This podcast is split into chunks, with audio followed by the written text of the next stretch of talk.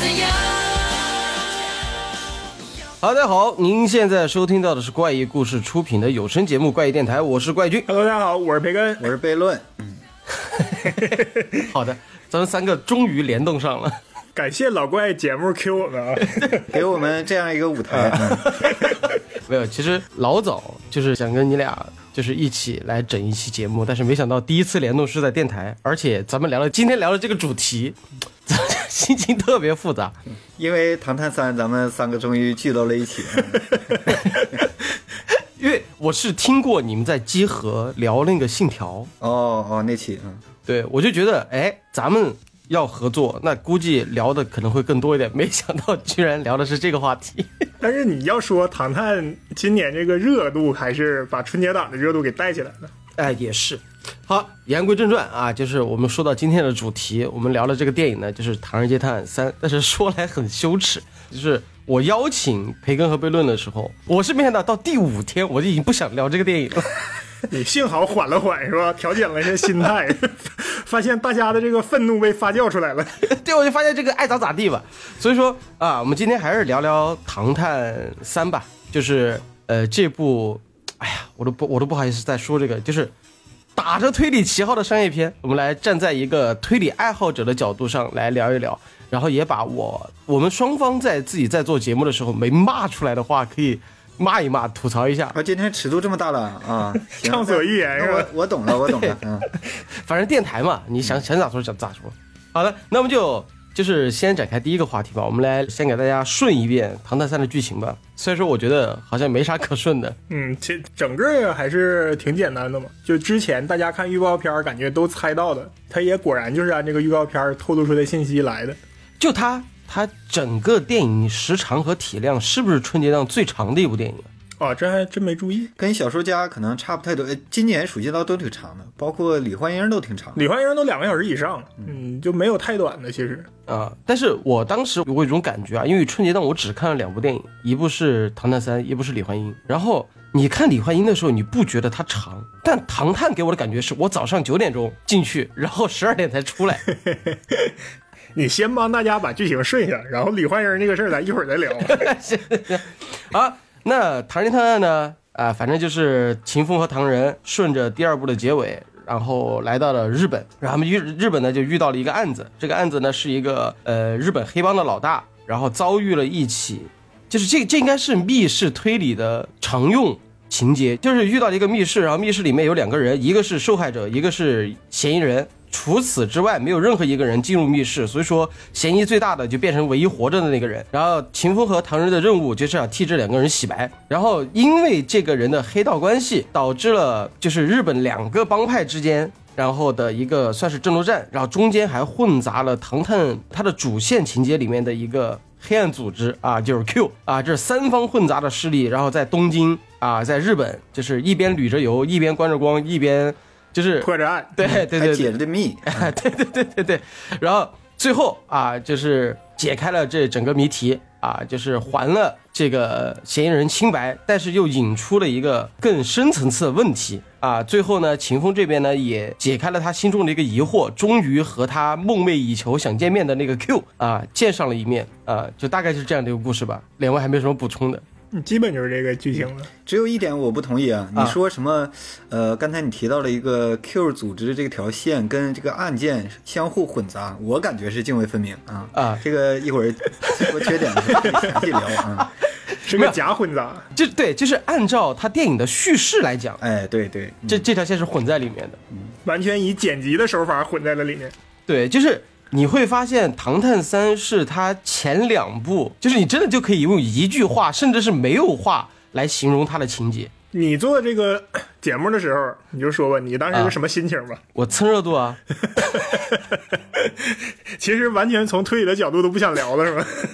对呀、不是因为最早是这样的，最早是那个就是 B 站的编辑，嗯，然后就说，哎，老怪，《唐探三》出来，你是不是得出期节目？我说我我说的是我本身不想做，第一个是我不想大过年的时候我加班。然后第二个呢是，就是《唐探一二》我都没有去做过视频，而且我本身真的不想聊他的那些什么解析啊。如果我聊，我只能聊里面的彩蛋。那我就说我看一下他的这个就是电影上映之后，他又会在里面玩一些什么梗，就是他肯定会掉一些书袋的。嗯，所以说我就说我去看一下，结果看完回来之后，然后我就发现。哎，这波热度可以蹭，因为《唐探》毕竟是今年春节档热度最高的一个电影，嗯，就不管是关注度也好，还是预售票房也好，而且就是刚开票、刚开映的第一天就十亿了，然后第二天十五亿，对吧？对，是吧？还是我记错了？它现在是最快三十亿嘛，啊，对就是国产电影最快破三十亿。对，而且我看完电影回来，其实已经有人出了《唐探》的影评了吧？我我记得晚上的时候就已经有人出了影评了，包括你们啊，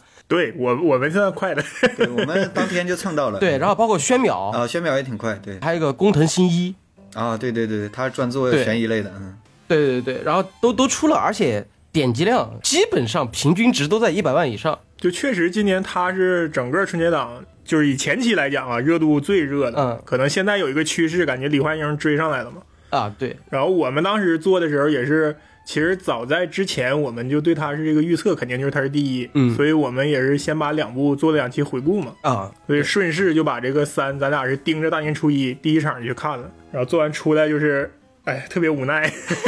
大 大年初一赶早看了个这，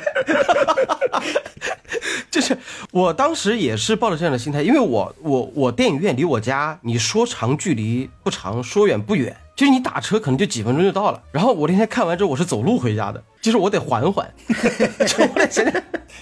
就我得我得想想这节目该怎么做。后来我就想，哎，既然这样的话，我我的点到为止这档栏目是从来没有经历过一百万这个点击量的，我就说那回家就做吧。然后结果我就打从十二点到家，然后到我上线，中间就隔了将近两天整的时间，而且中间还熬夜，就是各种剪片子、写稿子，然后还上字幕啥的，就是熬把我熬的，熬完之后一发布就是啊，结果天已经变天了，已经。我我感觉也是，就是我们刚开始刚做节目的时候，我觉得那个时候的舆论还没像现在这么沸腾。然后到现在为止，今天是初五嘛，就已经我感觉就各种声音都已经乱了套了，其实有点。哎，对，就是这个，就是我想问两位的，就是同在咱们作为同样的都是自媒体啊，嗯而且也是属于推理爱好者。当时咱们在初一的时候做这个片子的时候，呃，除了蹭热度，你们当时是想对这个片子的态度是，我就是要骂他，还是相对而言比较处于和平的心态去去看待这个片子？他他就是让我失望了，我觉得他也不咋地，啊，然后是怎么样的一个想法在做这个片子的？当时，我反正是看完感觉片方本身就挺放弃的，因为那个各种被批的点吧，其实前两部都出现了，但前两部感觉就拿广告植入来说，他好歹挣扎一下，第三部我感觉他也不怎么挣扎就放弃挣扎了。啊，对对对，所以我我当时看完我也有点放弃了，要不是因为之前也是答应 B 站的编辑是吧，非得做一个 我们也想赶着直播就一起说了得了，而且最重要的是，我都预测到他的推理也不能怎么样了。我其实唯一好奇一点的就是 IP 延续下来的 Q 到底是一个什么样方式呈现？啊，就是它世界观是怎么拓展的？哎，对啊，第一部、第二部我们猜的时候，基本也也想了很多种可能。还再有一个就是它串联所谓串联宇宙嘛，啊这个在国内相对来讲还挺少见的。我想看它到底串联的怎么样，最后没想到就也就也没什么串联，就是露脸而已，就很失望。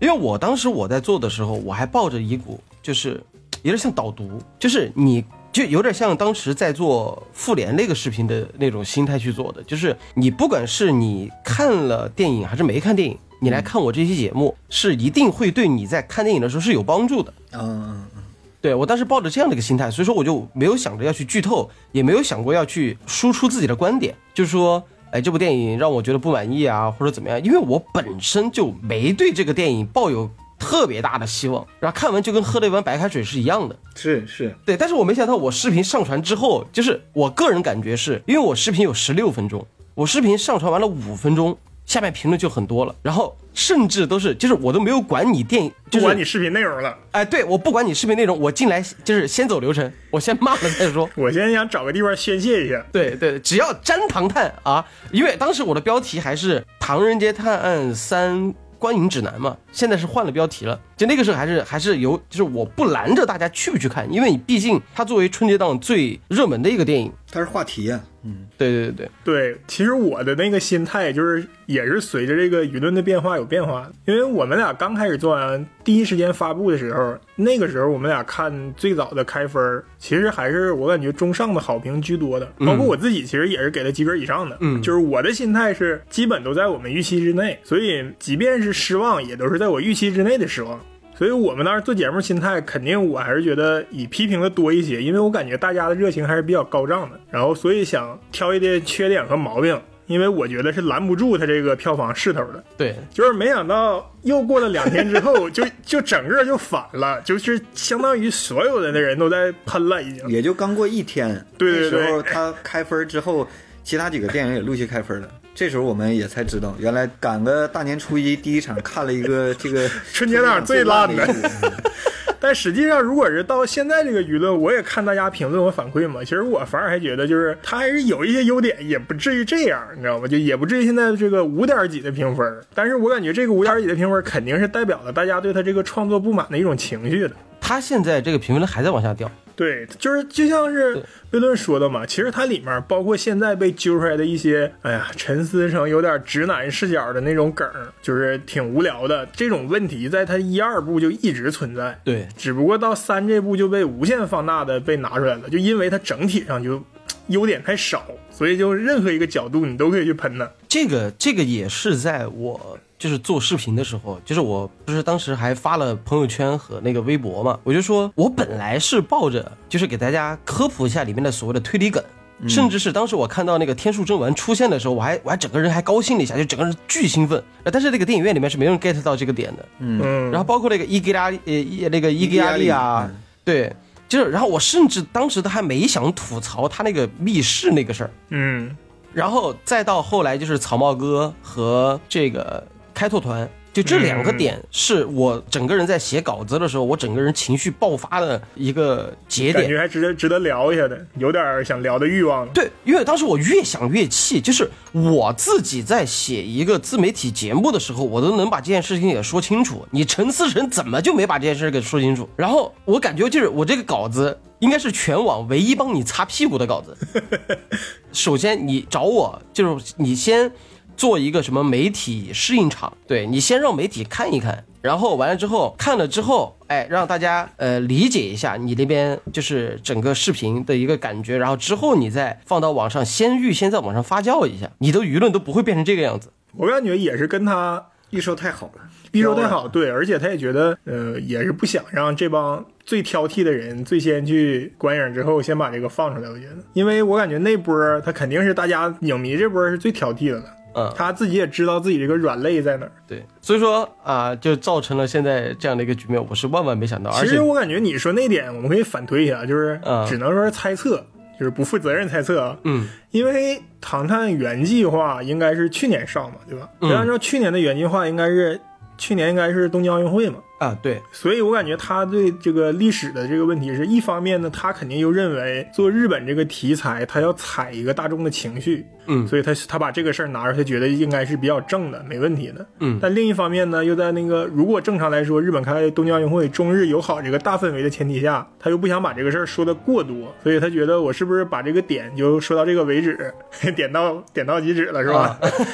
大家就能在这个中日友好的这样奥运会的这个氛围下就接受了，是吧？就过去了。嗯，但实际上，就结果经历疫情的这一年多，也是大家这个舆论氛围变化特别快。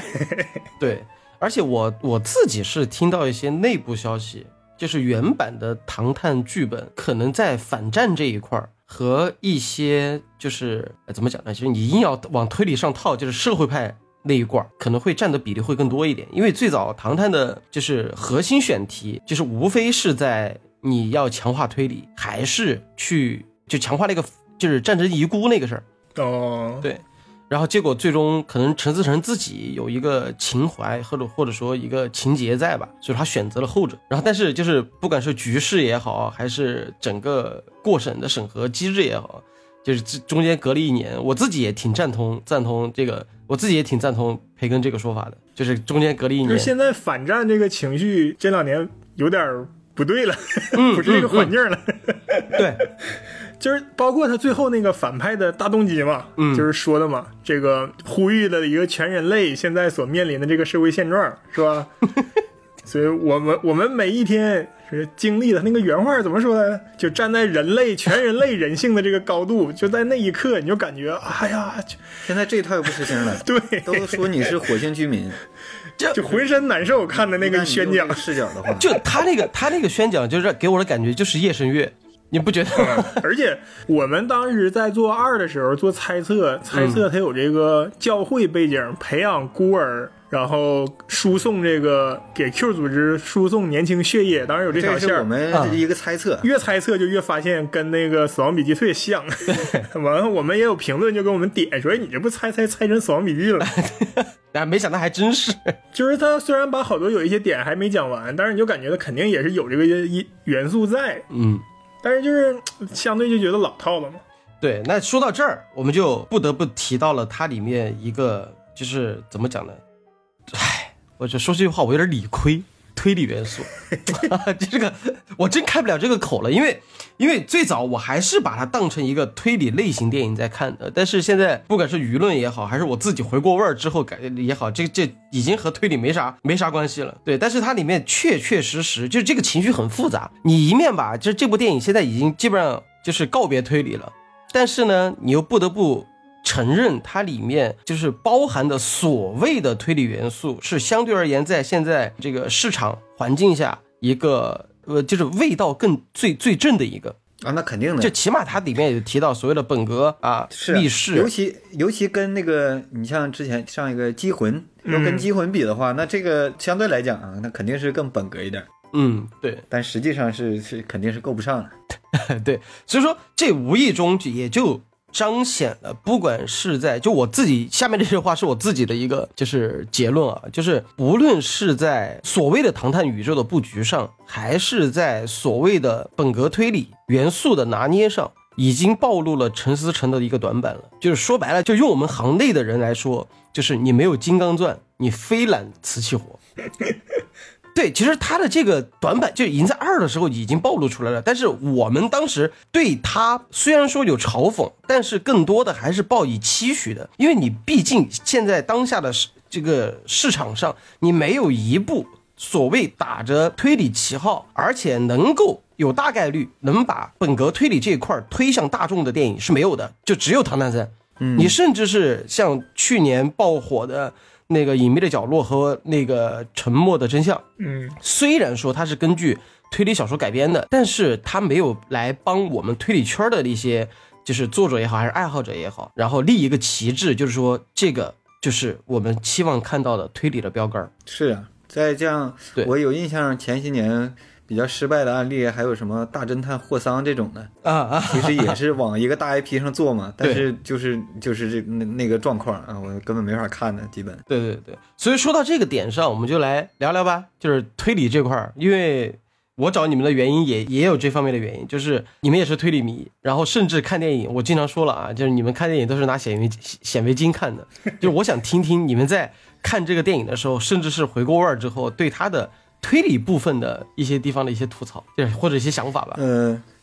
哎，我我我首先一个，哎呀，这么一说好像又有点像唠叨啊，就是你记不记得那个呃，他有一个环节是那个 Q 绑架那个案子了啊绑架案啊，他把人推倒，最后说是用那个荧光粉测出来的啊。其实网上有很多人吐槽说。根本不用荧光粉，你就用那个指纹什么就行。其实我觉得，我觉得这个点是不对的，因为这这个点我觉得是不对的，因为柯南还是哪一集就明确说过，是可以用手指甲倒着把那个带有毒酒的杯拿走之类的，好像是柯南某一集。嗯，所以他推的时候其实可以用指甲推，你要测指纹测不出来也有可能，所以他这个还是挺严谨的。其实其实有个点就是怎么讲呢？他我们就拿这个他推下去这一块儿来做一个展开吧。就是首先第一个，我是明确知道，就是你推他下去，衣服上是不可能沾指纹的。但是你真的要硬说，他那个胸前不是带了一个倒计时那个那个东西吗？啊，一个板儿，呃，对，然后那个板儿上是有大概率会沾到指纹的，这个也没毛病。嗯但是问题是在于，就是人在往下掉的那个环境和受到外力去往下掉的那个环境，他用这种方式去解释，就让人觉得很不服众。啊，抛物线那块儿是吧？对因为他把 Kiko 设计成了一个 bug，你知道吗？对，就 Kiko 现场这个超高的黑客的能力，做这种科学式的计算公式，就已经设计成一个 bug 了。就我当时，我当时在看的时候，我还在期待，就是他怎么着，因为他这个节点是秦风，他因为他是平行剪辑嘛，就是到那个节点的时候是秦风和那个 Q 在那个监狱里面就说啊，你有你们，我有我们，然后那个那个就说，哎，我们是谁？然后他说，哦，就这个时候镜头就带到了什么林默呀，然后包括斯诺呀，还有那个五个，还有那五个，啊，反正那五个不提了，行不行？那五个不要提。然后就有这么一个情节的时候，我当时以为，其实理论上，在我们看到这个染谷将太扮演的那个变态杀人狂啊，被推下去那个时候，从表象上来看，他其实真的就是一个完美的栽赃，对吧？就是有一帮目击证人。然后上面也就你只有你们俩，然后我被推下来了。那我要我要打你是凶手，那肯定就会把你呃妥妥的把你打死了。然后我看到这时候我就以为一帮侦探会联合起来洗白秦风，我在等待，我在期待这个情节。结果就这，对啊，就开 bug 嘛。就是你们拉着法官，然后在那儿无限做实验，就让我想到那个神神探伽利略。但是神探伽利略不会不会这么做这么蠢的实验，就是我感觉就是整个像你说的这个点啊，嗯就是他，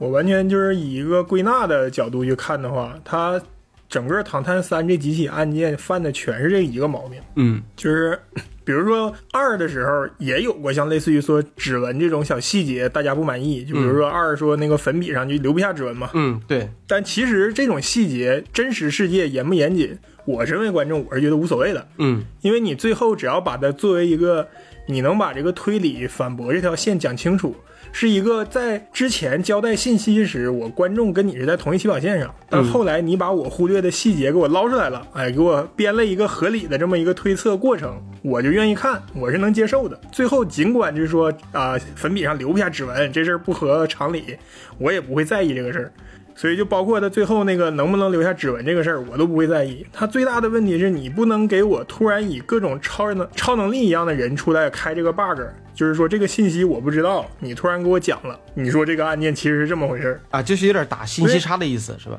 对啊，包括你像最后那个 Q 安排了一个他操控了一个杀人犯去帮他完成这个事儿，嗯实际上整个杀人犯出现这个点，就是在前期以一个通缉令的方式，在他们追逐戏当中铺了那么一句，嗯然后整个这个道具人就没有再没有任何意义了。然后最后呢，又通过 Kiko 这个黑客的调查能力，给这个杀人犯、给这个强奸犯补充了一下背景信息，说他还有一个女儿是吧？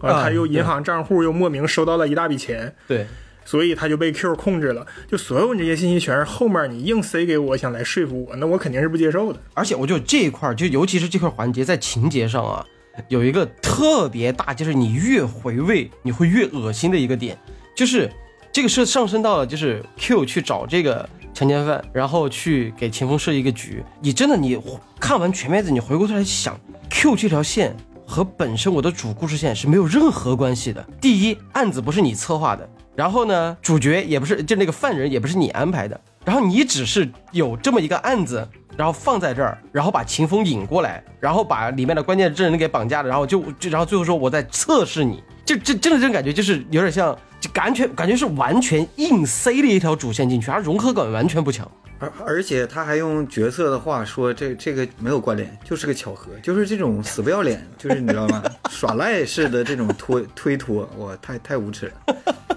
啊，那 而且还有一个就是，我还还是一个缺点，就是他前两部出现闹剧环节的情况，基本我我觉得至至少在我这认为都是跟推理的过程或者说案案件的关键节点没有关系的。嗯就是怎么说呢？第一部里，呃，他们去警局有一个大闹警局，嗯或者开头，呃，那个唐人刚被追的时候，嗯其实这些点如果放在一个严肃的呃追捕啊或者破案类型的电影里，就是一个呃正常的追捕啊一个过程就完成了。嗯只不过它换成喜剧模式，但是这一部里就是给对 Q 进行呃，就是 Q 组织对秦风做测试的时候，嗯，他们那几条线那个谜题，包括被诟病那个三十六 D，、这嗯个都是实实在在的测试的内容，但是他把这个这么严肃的情节或者是测试的谜题嗯也给喜剧化了。这个是我没法忍。啊对就是之前申志成的脑筋转弯啊，对对对对对呀、之前喜剧是一个调节剂，但这回你这个喜剧直接参与进这个呃主要的故事情节里了，那那 Q 组织的智商和他的那个形象，那完全就崩塌了。对这个对对对影响我觉得太大了。嗯其实当时我还在，就是怎么讲呢？我当时其实还有，我看的时候，嗯我是抱以了学习的心态去看的。我是在想，因为我自己也也要拍推理剧嘛，因为你像《精灵神捕一》拍成那个样子，然后我看到哪儿的时候，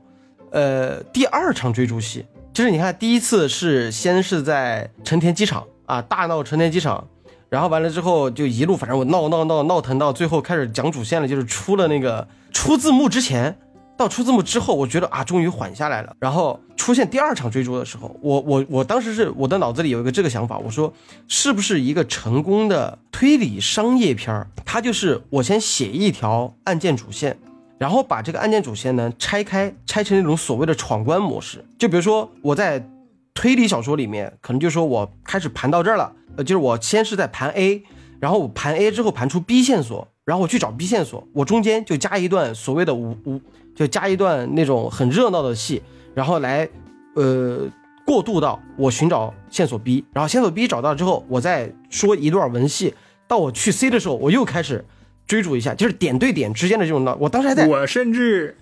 想的比你这个还严重。啊就我甚至觉得他的创作过程是有可能像你说的是，他先把武打我要有一场武打戏，要有一场搞笑戏，他先把这个写出来，然后他再去找这个 A、B、C 的点。他甚至发现，哎呀，少了一个点不够，所以我中间还得拆出来一个点，才能把这段搞笑戏放进去。就是我是哪个戏最明显呢？就是停尸房那场戏。啊其实你回想他停尸房那场戏，他们两个人到现场验尸，只得到了一个什么信息？就是伤口的模式，然后推理出当时犯人的握刀的方式。啊这个事儿完全，如果他要不需要这场戏，就可以在野田昊那个角色最初期完全可以获得这样的信息内容。包括如果他不做最后的大反转，Kiko 提前能出场，帮他做一个案档案调查，这些东西完全都能体现出来。，对，就对所以这个信息密度特别弱。那他信息相对密度这么来第二部的时候，一开场那个陈英警官在那个大屏幕上讲案就情的时候全讲全都讲到了，对直接进入找线索那。那信息密度这么弱的情况下，还非要他俩去验一场尸是干什么？我感觉就是因为停尸房那场戏，他们有这样一个喜剧的设计，他们是挺有信心的。嗯而且那场戏的现场观影效果，你能感受到现场反应很好，这个喜剧是成立的。但是他放到推理线上，他俩费这么大周遭获得这样一个信息，就特别不成立。对。所以我看到那儿的时候，虽然我我是乐的，我对这个是认同的，但是我就觉得，哎呀，好拖沓呀，怎么这讲半天案情才推进这么慢？这个就是我刚才说的那个点，就是我当时的这个心态是抱着去拆析它、解构它的那个剧本结构来想的嘛。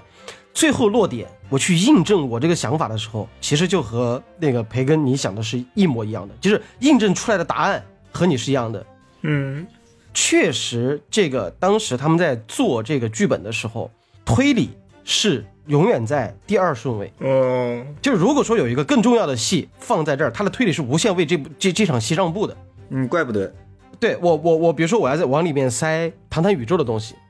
我得有打闹，我得有喜剧，我得热闹，这几个点都是我定了。其实你看他《唐人街探案》，他在早期筹备的时候，他叫编剧去日本采风，他采风的点子是什么呢？我要找到日本的标志性的点，嗯，然后我这我有这个壳了，然后你往这个壳里去给我讲故事，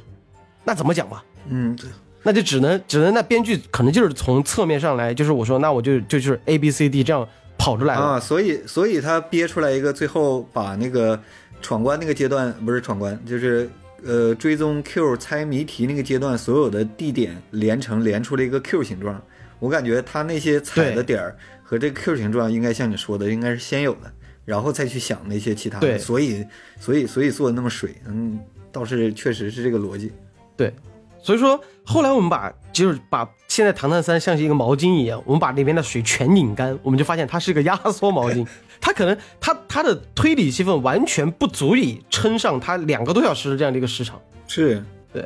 啊，咱们就既然说到这儿了呢，啊，我们就顺着往下说啊。最后两场大戏，一个是所谓的本格加密室，两位是怎么想的？哎呀，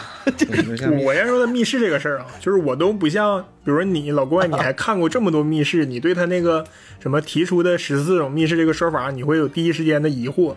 我当时都是行，你爱咋说咋说，这都没问题。他犯一个最大的问题就是，哪怕是名侦探柯南每一集是吧，你得给我三四个不要 Q 我，你你得给我三四个或者两三个嫌疑人，让我猜一猜。啊，要么是他，要么是他。啊，他第一场那个密室戏我都不用猜了，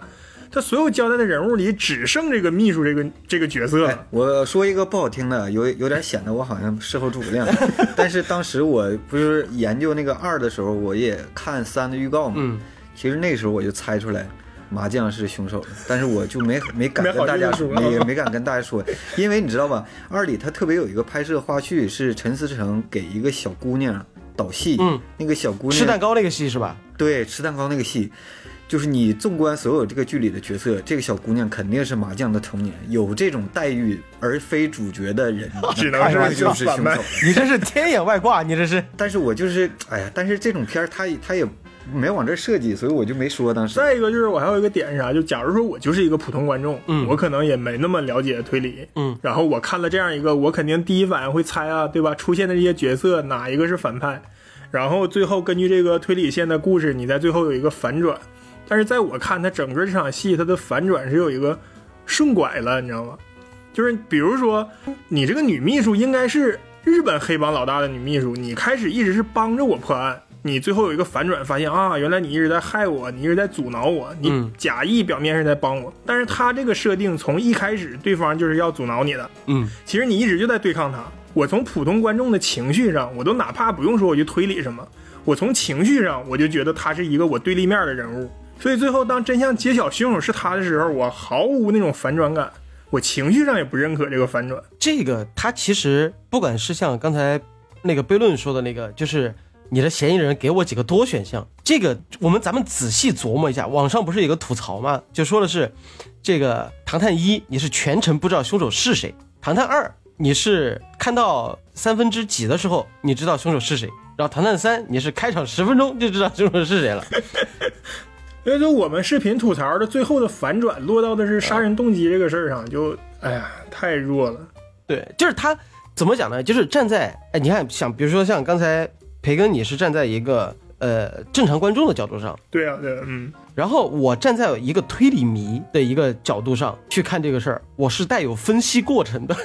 这你敢信？就是分析一通发现脑细胞全白费了。对，就是就是，关键是他他最开始就是我是怎么想的啊？因为有一个先决条件是建立在他的大背景是在日本。嗯那你想想，一个推理迷对这个日本的推理这个期待是有多高，对吧？尤其还是在他在预告片里面疯狂在说本格密室完美犯罪啊这一块小说里都没有，对，他还强调这个。啊，对对对对对对。然后有这个之后，当时我就期待，哎，那这个密室是一个什么样的密室呢？好，完了之后，他第一个镜头就是给了一个全景，就是一个出现在湖中间的一个亭子。嗯，哎，我看到这儿的时候，我心里就这个期待值就上来了。我操，哎，难道是这种广义的水上密室吗？然后结果，哎，发现完全没说，他把那个案子一呈现完，其实秦风的那个、那个、那个人物角色的心理动向和一个推理迷的心理动向是一样的，就是但凡出现密室，你马上就在脑子里会罗列出来密室类型了，你就开始排除法了。然后你开始排除，就是这个密室到底是怎么样一个形成，然后就我就我就开始听那个野田浩的分析，包括他们对案件现场的这个这个还原啊，最终得出结论，就是这个密室一开始就只有这两个人在里面，然后呢，没有人进去过，也没有人出来过，然后也没有按到啊。对那他其实说完这个点之后，我脑子里就只有一个答案，那就是死者被抬出去之后再被弄死的。是，尤其是他他们所有人进屋之前，那个死者还喊了一声，哎，对，然后当时他说他喊的时候，其实，在那个推理的那个小说里面，关于这个密室犯罪，嗯，尤其是听到死者求助的这个声音，只有两种可能。第一种可能就是凶手伪装成了这个死者去吼了一声；第二种可能就是死者本人吼的。对对对，那在他这种密室情况下，第三方在里面吼的可能性微乎其微，要不然就是呃那个渡边胜啊、三啊呃三浦友和，或者说是这个越南人自己叫的。但是最终他又说那个什么那个玻璃碎片是没有在这个三福有有和的这个身下的，那就最终结果就只有这个人自己吼了一声，然后那自己吼了一声，那就只有他自己自刀喽。自刀之后，他就可能被身边人带出去，然后被捅了一刀，然后这就关联到他后来出现一个镜头，就是呃一个医院的监控，嗯，对，就没有别的可能了。对对，就这么一弄，我当时还在还在说，我说他不会玩这么低级的玩法吧？就是我还是抱有期待的，就是你可能给我一个比较意外的一个解释。你毕竟到了日本，你不能玩这么 low 的一个一一个手法吧？然后，但这个情绪一直到秦风开始给你盘密室讲义的时候，就是你知道，我作为一个推理迷，我在看这一段的时候，我整个是兴奋的。我先不管有没有这个十四种密室的这个这个说法哈，嗯，你单放在这么大一个呃院线电影级别的这样的一个影片中，你提到了密室讲义，光这一点就是足以让每一个推理迷都很兴奋的一个一个环节而节。且有一说一，他那个无限房间那个挨个手法展示就是挺漂亮的，但是太短了那段儿，哎对太短了。对这个，我着重说一下我这个这我的心路历程啊。嗯嗯，他出现密室讲义的时候，我当时就拍了一下腿，我说：“我操，难道是真的要盘出新的密室了吗？要给我惊喜了吗？”要开创了一种新的先来了来了，对，啊就来了来了，然后完了之后，他就说卡尔把密室分了十三种，然后就开始往这里一推，就开始展现的时候，我当时整个人我是处于一种极其兴奋，就我毛毛孔都张开了。为什么？因为你们知道我不是做过一期那个犹大之窗的，对我当时看这段的时候，我就马上想起那期了，犹大之窗那期，嗯，对，而且我还做过一期密室收藏家的那一期，就是尤其是在推理文献上出现了这种很冗长的所谓的啊一二三四五六七八这种很长的这种讲义类的。这种情节的时候，你是很难把它影视化，或者说你很难给观众讲清楚的。嗯，就我在自己在做节目的时候，都都有时候都觉得我是可以给你讲清楚，但是这个过程太长了，就没办法让观众耐着性子坐在那儿看。结果他出现这一幕的时候，我整个人真的巨兴奋。我说啊，来了吗？你要把这个十三种密室讲清楚吗？我说我说我一定要抱着学习的心态，我要我要看一下你是怎么用影视化去展现的，因为可能这个这个点对于我后来可能会用得到。结果。他，你看，他开始用那种无限回廊那种形式去展现的时候，我说，哎，好，第一种、第二种、第三种我都知道。结果到第四种直接划过去了，是啊，我他妈啊，我啊，就这。以为他要全给讲了呢。我看那段就是也是极其失望，一开始那个呃毒蛇突然窜出来，然后又有什么密道，哦，我贼兴奋看的。啊对。最后刷一下就直接走到头了，我天，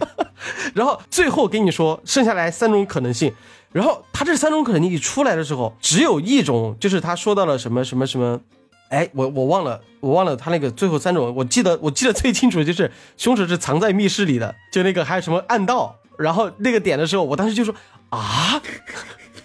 我说啊，难道难道你就没有考虑过凶手是带着死者出去之后才才行凶的嘛？而且他他前面把秦风还有那个野田昊设计成，就是说啊，这个世界上如果连我们俩联手都破不出的案子，就是相当于是你们俩不应该连这种级别的问题都考虑不到嘛，对吧？你们俩应该一定是你们俩把我们普通观众能考虑到的都考虑到了之后啊，你们还有一个啊，原来是这样，结果最后来了一个，合着你们俩比我还笨呢。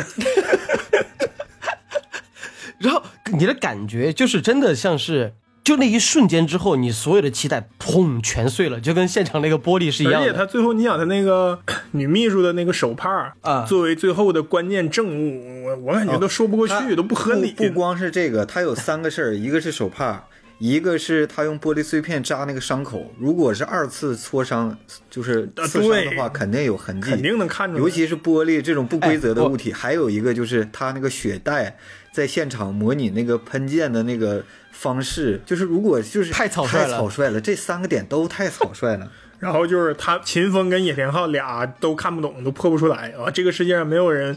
这密室我都太难了。哎呦我天！我跟你讲，就这这个就有点带那种戏谑的吐槽啊。嗯，就是我当时我当时环国那个劲儿的时候，我就说我们想一下啊，呃，因为有一个典故，这个典故是什么呢？就是大家知道一个魔术师叫哈利胡迪尼，嗯，然后哈利胡迪尼呢，号称这世界上就没有他开不了的锁，就没有他开不了的门。然后呢，他就向那个英国伦敦塔的一个老狱警宣战，就说你锁不了我。结果呢，老狱警就给他安排了一间密室，就把他关在一个监狱里面。然后关进去之后呢，真的最后哈利胡迪尼最后没有逃出来，哈利胡哈利哈利胡迪尼失败了。嗯然后你们猜一下这个原因是啥？实实心锁吗？没有，就是根本就没锁门。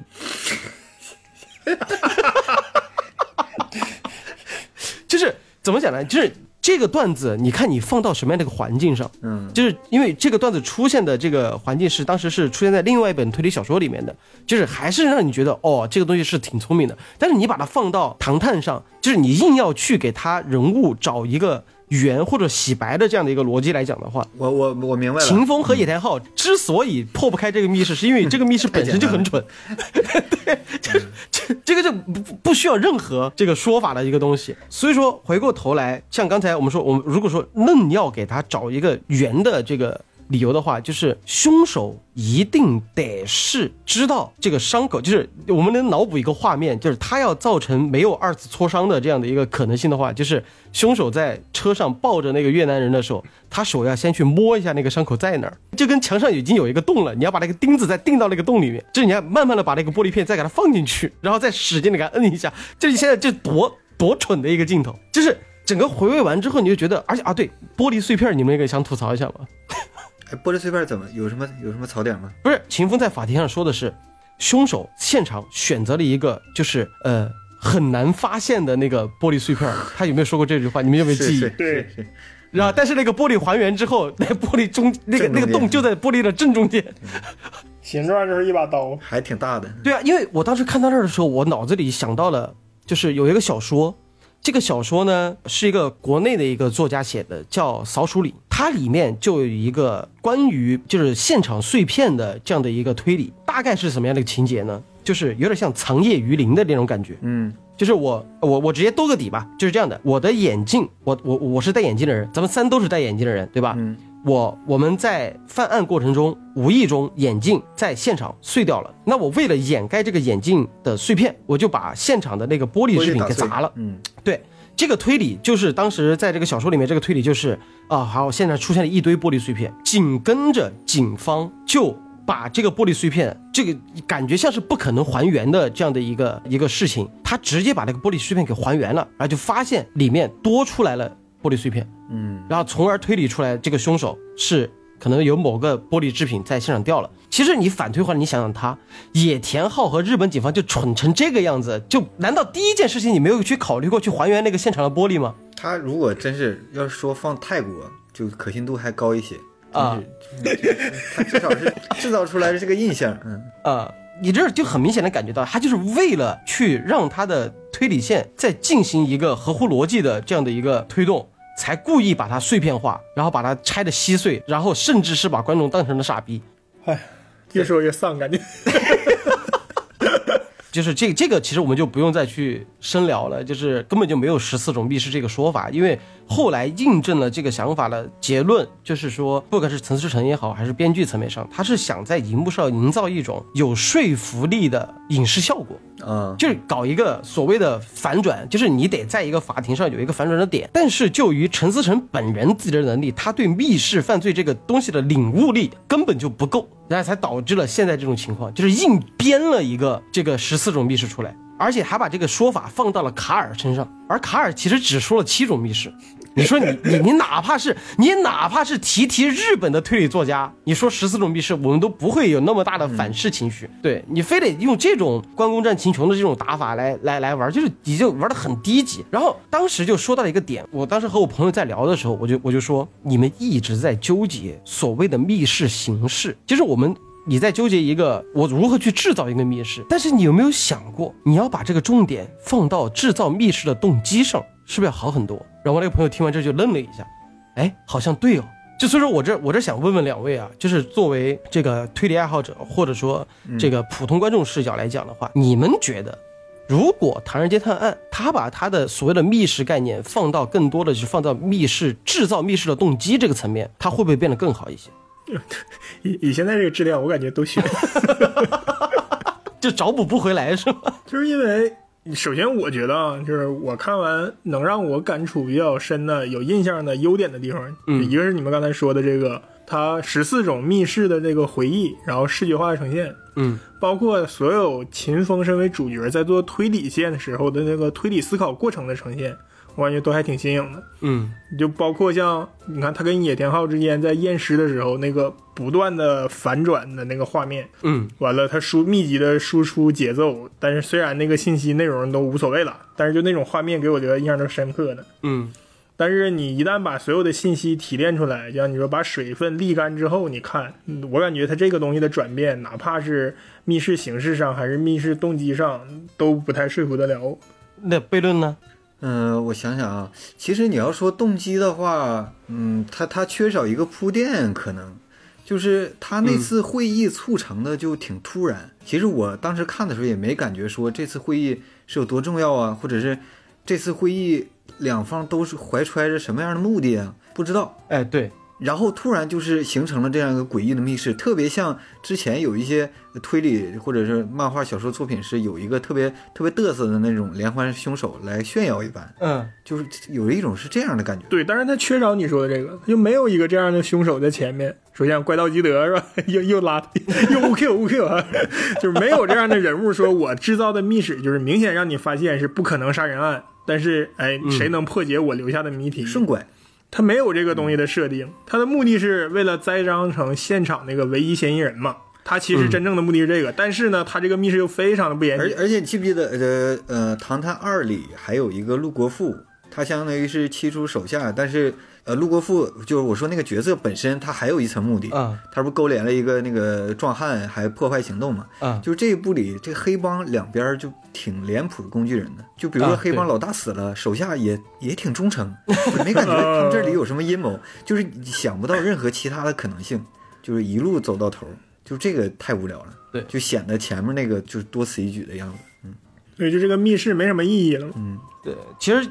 我感觉就是这个电影没有短板，嗯，没有长板，它就是整块儿拿马赛克碎片碎片贴出来的一个一个东西。嗯因为接下来我们就想讨论一下，就是因为我们现在已经知道，其实它的推理层面特别弱。弱到甚至有点儿就是网大质感的那种推理，就还甚至不如《精灵 神捕》，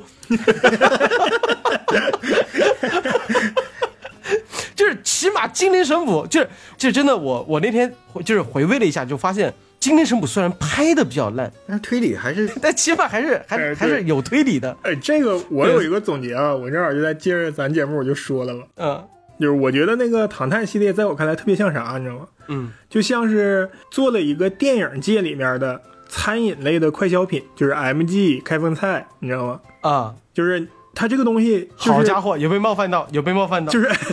工业化程度特别工业化程度成熟之后的一个流水线产品。然后在如果你去了一个城市，没有什么可点的、可吃的，你不太了解这个城市应该吃什么时候啊，你就感觉吃个它顶个饱，哎，起到这个作用。嗯，然后但凡你从任何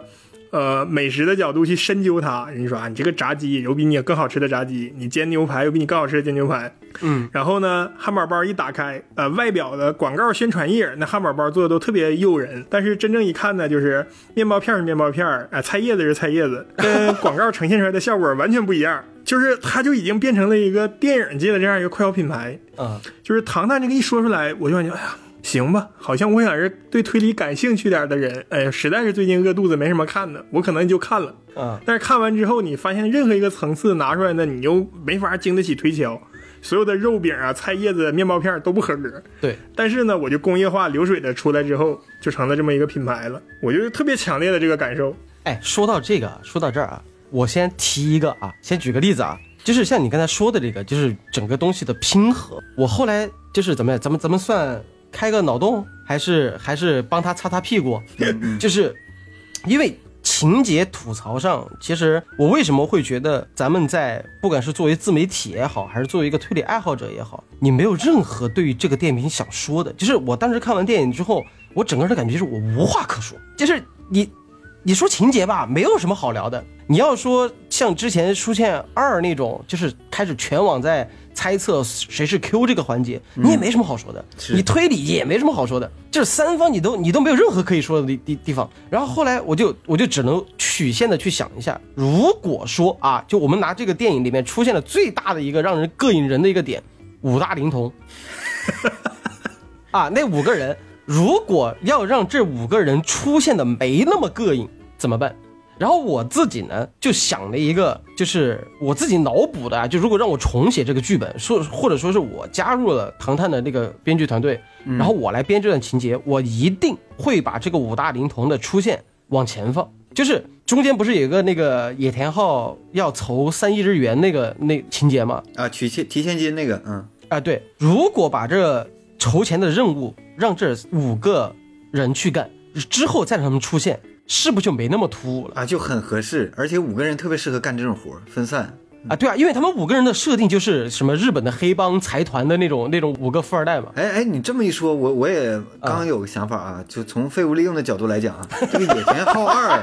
跟野田昊他俩正好是中日混血，但是一个是偏日本，一个是偏中方华人这个身份。对啊，其实这个正好跟那个呃，相当于是也也不能说开拓团了，但是其实这个身份错位，这个身份的挣扎感是跟这个故事那个麻将那个角色小时候那个故事是有一些照应的。其实嗯，可以先从一个人物身上给出这个推理方向的信息。野田昊作为东道主，他如果有这部分身世，做一些家庭上的呃家庭关系的交代，我感觉是有一个呼应关系的。前面像是闲笔一样，让大既然来到东道主家做客了，是吧？对野田昊更有一些进一步的了解。然后这些看似闲笔的信息啊，是最后这个反转揭露前儿提前做了一些铺垫。哎，对，其实说到这儿，就有一个嗯我无意冒犯两位啊，嗯但是这个东西是作为我一直是处于那种坐山观虎斗的状态，就是你们还记不记得，当在这个网剧版《唐人街探案》出来的时候，他那个第三个案子不是被网上疯狂诟病吗？嗯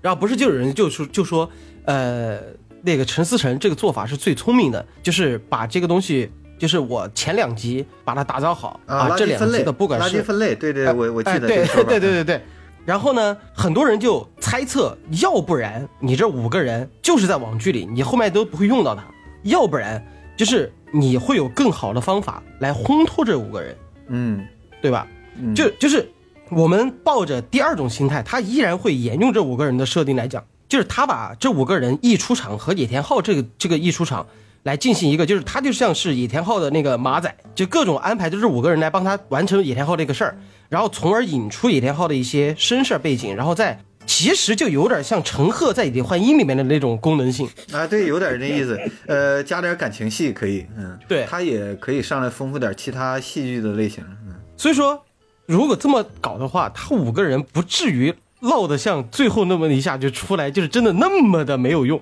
嗯，甚至是还带情感反噬的，就是你网剧就已经这样了，你你你又出来恶心一遍。对又出来恶心，他安排的那个，哎呀，态度之敷衍啊！我感觉是合同的原因。当时网剧签的时候，说不定就定好了，《唐探三》必须这个角色得露一下这个和平精英得露脸。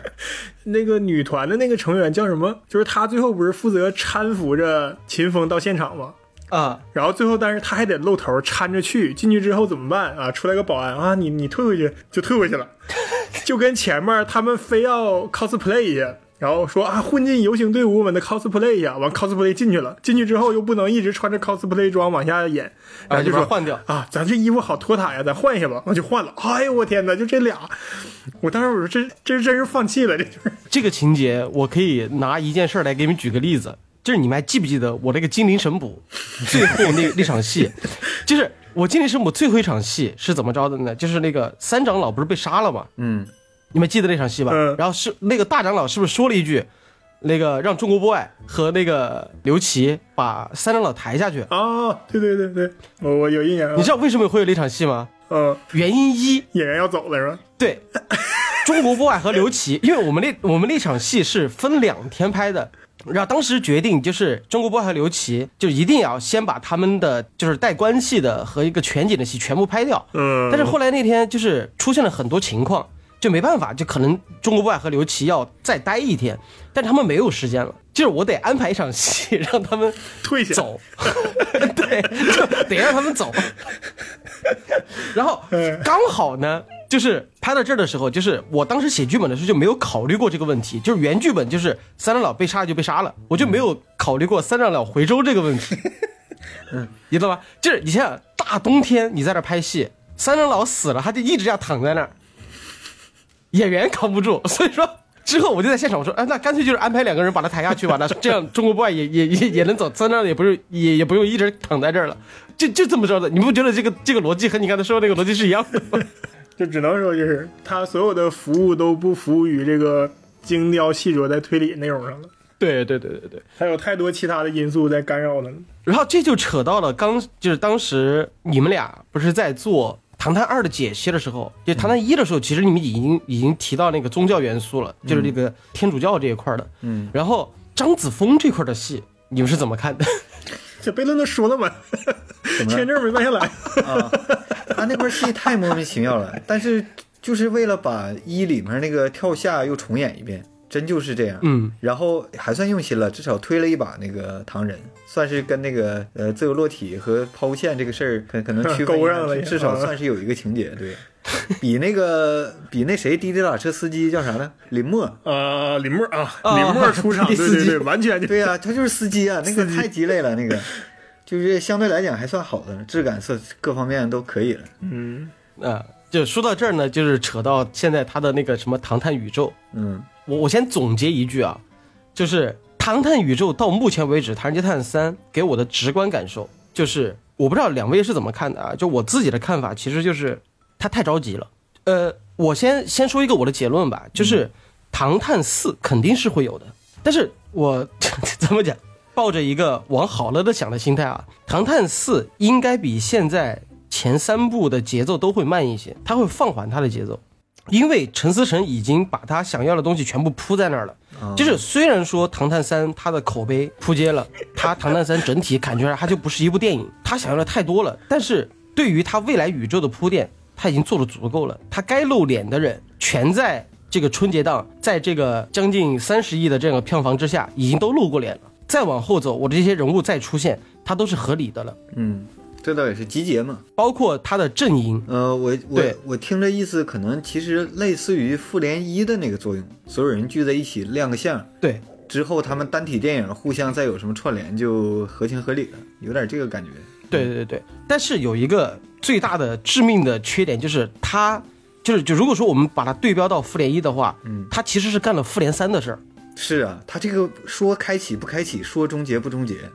很很尬。嗯就是比如说像林默、武大灵童，甚至是最后的肖央和那个张钧甯，他们的出现，包括那个张子枫的出现，他没有做任何解释。嗯，他解解释不通了，应该也是。对他没他没有去给就就就他直观感受就是给你的感觉就是在复联三的时候，我一个超级英雄出来，我都不用解释他们的人物关系，嗯，我都不用向你解释，就谁和谁不认识，谁和谁认识这种感觉，就他这种迷之信心，就是感觉好像是陈思诚在写剧本的时候就说，你看漫威都是都这么干的，为什么我不能这么干？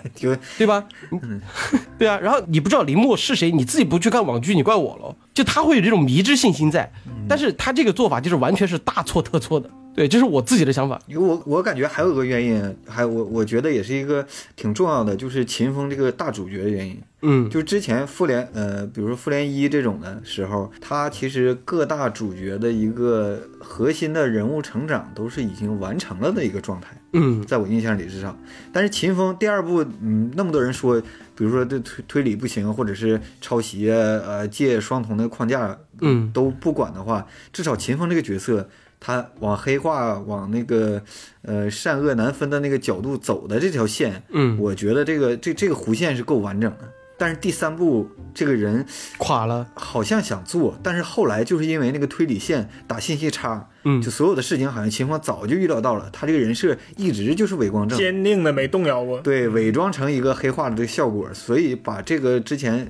甚至我觉得把之前那些成长和变化都给打碎了，这这个太可怕了。啊，对，说到这儿，就是我不知道你们有没有这种感觉，就是他在预告片里面不就说过一个，就是《唐探三》会去强调秦风的这个人物的选择感，嗯嗯，对。然后而且尤其是在，因为我得到这个信息之后，我在看电影的时候，那其实一开始就是无限的选择，而且最开始他父亲又出现一下，啊就把第一部那个删减片段又拿出来了。对，哦，这个事儿一开始我我还我还挺挺注挺注重的。特别引起我注意。我们俩还开脑洞，还那贝伦还猜说到底是什么样的犯罪是需要数人数，但是数不对之后会导致败露，还开这个脑洞来的呢，还没用上感觉。后面除暴他电影后面也再也没提了。除暴，就除暴的感觉，就是吴彦祖带着一帮人在门口数人。哎呀，反正是 你要是最后画到这儿吧，我能替他想一个开脱吧，就是顺着你刚才说的那个思路，就是那你陈思诚身为主创，嗯，可能他有这个野心。那目前系列电影所呈现的这个票房成绩是吧，已经是我感觉达到了。那你接下来又有资本的情况下。你是不是能争取到更大的创作空间的前提下，你这后来这这好好弄弄吧，是吧？对 你，你前期可能还能替你开脱的是，我需要先呈现出来，先把这个坑占上，像招标书一样，是吧？让你们知道我接下来还能做啥。那现在成绩已经这样了，那我就看你下一步还是不是这样吧。其实真的站在一个很理性的观看角度上来讲。反正呢，唐探已经回本了，而且赚了很多，只是一个赚多赚少的问题。但是你真的从一个布局的角度上来讲，唐探三已经完成了他的使命了。就他可能打一开始陈思诚就没指望他他口碑能爆掉，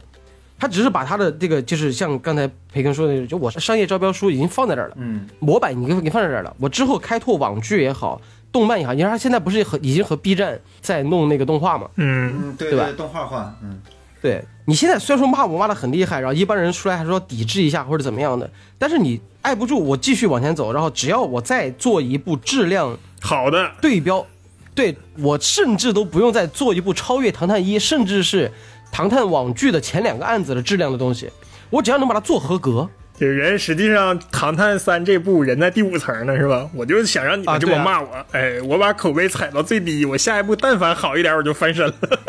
啊，对啊，对啊，对啊，就有有这种感觉。然后，而且他只要但凡这样一翻身，陈思诚不做导演，我只把控监制，然后我来把控你的世界观，像网剧一样嘛。其实还莫不是这样的，他放权出去之后，你集大家的编剧肯定有厉害的能编成的。对，然后我去我去再培养我的新人导演，然后新人导演再单拎一个角色，就比如说秦风和唐仁啊，这个就只能陈思诚自己来导，然后林默我交给另外一个导演张子枫单开条主线，Q 的那个事儿再单开条主线，完之后，因为唐探四肯定是要再等个两三年了，嗯，然后完了之后再到，因为疫情也没办法嘛，我就先拍拍国内的，对啊，我在国内再先搞一个。再来点网剧，对啊，然后莫扎特这块我再一发酵，然后唐探四再来一波，包括他他那个唐探网剧里阵容有一个导演，不就是误杀那个导演吗？哦，对对对对。对对对。对，就是如果他在网剧，甚至像那个陈思诚要退到监制，下一部系列交给像误杀这种导演提上来拍电影，确实是没问题的，嗯。对，而且这回你发现就是，呃，黑陈思诚的多，黑编剧那个剧情的多，但是演员的表演除了王宝强之外，还是站的还是挺稳的。嗯，包括这回这几个日本演员，虽然说后大段那个庭审戏确实有点单调，镜头给的也是，但是表演上也没什么问题啊。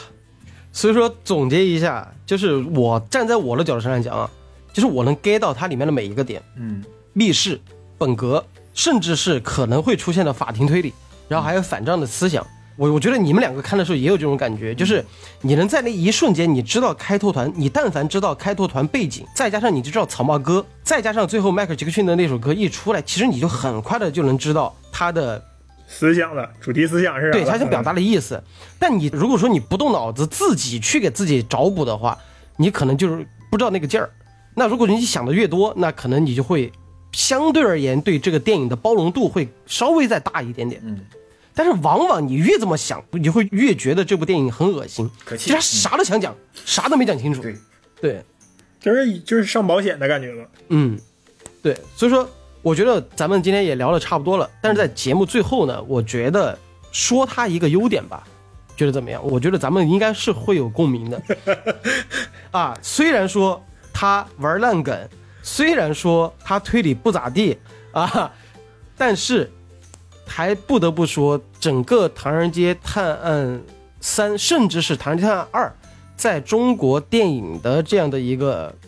影史商业片影史嘛，对，算是是一部侧面上是做出贡献的。因为这个东西是我在看了呃他的纪录片之后，我所能理解到他的一个点，就是因为说实话，他们拍这个电影真的很不容易，尤其是在国外，在挑战每个国家的这种机制。就比如说《唐探二》的时候，他在这个是第一部用中国主导美国演员工会去拍的这个片子，嗯，第二部对，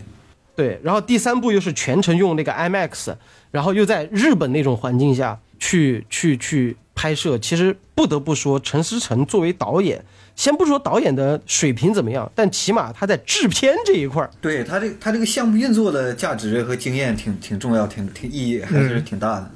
对，就当时当时就是不是说拍《唐探二》的时候，他只带了这个二十多个人去了美国，就是包括整个摄制组，就只带了二十多个核心成员，嗯，呃，就去了美国，然后完了之后通花了六十多天时间，就就就把大部分在美国的这个戏份全拍了。这可能有些观众不理解，就是六十多天不长啊，对吧？两个月时间，但是你得想想，在美国就是这到点儿下班啊，他不管你你的任务节点是哪儿，反正我就是来上班，完了之后你道具，反正到时做不出来也是做不出来，反正我就每天有我自己的工时，嗯，对吧？然后而且某个地点一些你只给你不给不会不不会多给你一分钟的时间，你那奉俊昊都拿这个奥斯卡了，这是最知名的，算是在美国好莱坞混成的导国外导演了。那嗯奉俊昊也是面临同样的问题。然后奉俊昊也说嘛，说最爽的就是回韩国拍戏，我想找谁打个电话就完了。啊，对啊，中国中国其实也是嘛，嗯所以说他们在日本拍到的问题还和美国又不一样。日本拍的时候，虽然说你拿到了拍摄许可证，但是你还要去找当时在比如说在涩谷那个街头那么多家商户，你得你得去挨个挨个去求人家。就每户的拍摄许可证拿到之后，你才能拍，有一户不同意，你都不能拍。然后甚至是你就算是拿到了拍摄许可，然后有人在你拍摄过程中打电话举报你，你都马上得叫停。哦，那你要你你要这么说，怪不得人家是吧？推理在编剧层面要放在第二顺位，先解决拍摄问题。第一顺位这个困难更大。对 对，但因为怎么讲呢？就只要是影视从业工作者在知道这个事情的时候，就是那种代入感和那种难受感会会大于。虽然说这个东西不是在为这个电影做推脱啊，对，而且跟普通观众没关系。嗯，对，就只是站在电影制片的这样的一个层面上来讲，嗯，他们的确挺不容易的，嗯，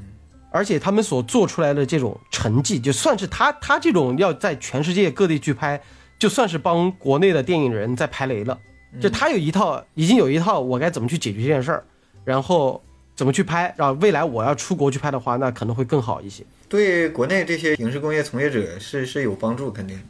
对，而且就是你不得不说啊，陈陈思诚从《唐探一》到《唐探三》，就是他能在那么短的时间里面完成一个这么大量、这么大体量的电影拍摄，而且完成度还挺高的这样的一个地步，的确是挺不容易的。你想想，就是尤其是像我拍过电影之后，我回过头来再看他，哇操，他简直就是我的，就是简简直就是我的楷模，你知道吧？嗯，这个就是你内行能看着这个门道的。对啊，就是你真的拿拿美国来举例子，就是基本上是在国内把所有要拍的镜头怎么运镜、怎么调度、怎么拍摄，包括制片统筹这一块儿，全部是反复演练很多遍，然后直接拉团队去美国。所以你越这么说，我越觉得就是，你看，我认你唐探形成了电影快消品牌的工业模式。对我现在就等着再出现一个什么，呃，不不能光有 MG，你还得有开封菜，甚至还有汉堡王，你得多出几家，对对对 对，你把这个东西推广开，多出几家，你们竞争一下。对对对，所以说他们到日本的时候，他们自己的那个就是副导演，包括跟着去学习的那些他要扶持的新人导演，其实都有一个感受，就是陈思诚在往后拍电影的时候，出现的废镜头越来越少了，就他知道自己要什么，而且很明确的马上要去执行它。这个是可能是作为中国电影人在做这这方面执行方面一个去值得学习的地方，嗯，就仅此而已了。我觉得这部电影能夸的就只能夸这儿了。没啥补充了，被你夸完了，感觉。越越过来人，过来人。嗯，对，也是。那行吧，那这个非常感谢培根悖论啊，能光临咱们的怪异电台。没有没有客气，太客气太可以，我们荣幸，我们荣幸沾光了，跟着你。嗯对，就希望以后能出现一个可以让我们真的像，哎，不我我们其实有过一次像这样的一个讨讨论，就是利刃出鞘的时候，哦，对呀、打电话你说你说你现在回想起来，你当时对利刃出鞘多么苛刻，那个态度有问题，了。要什么自行车？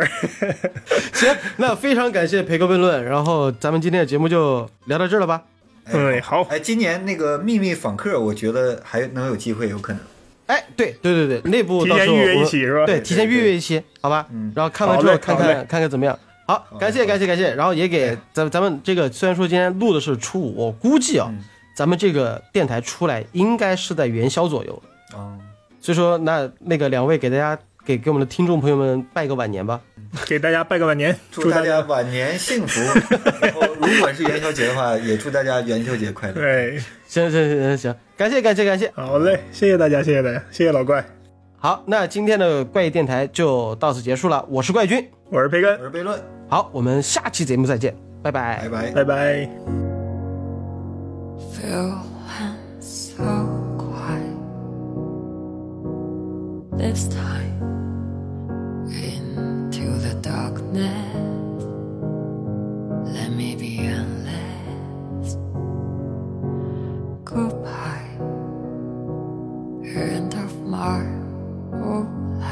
我是怪君，欢迎在各大音频播客平台订阅和评价我们，搜索“怪异电台”即可哟，记得关注哟，拜拜。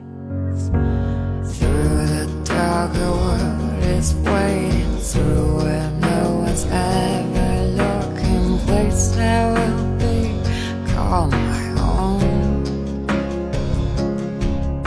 So trade that typical for something new and colorful, like you say. Everything will now be the same.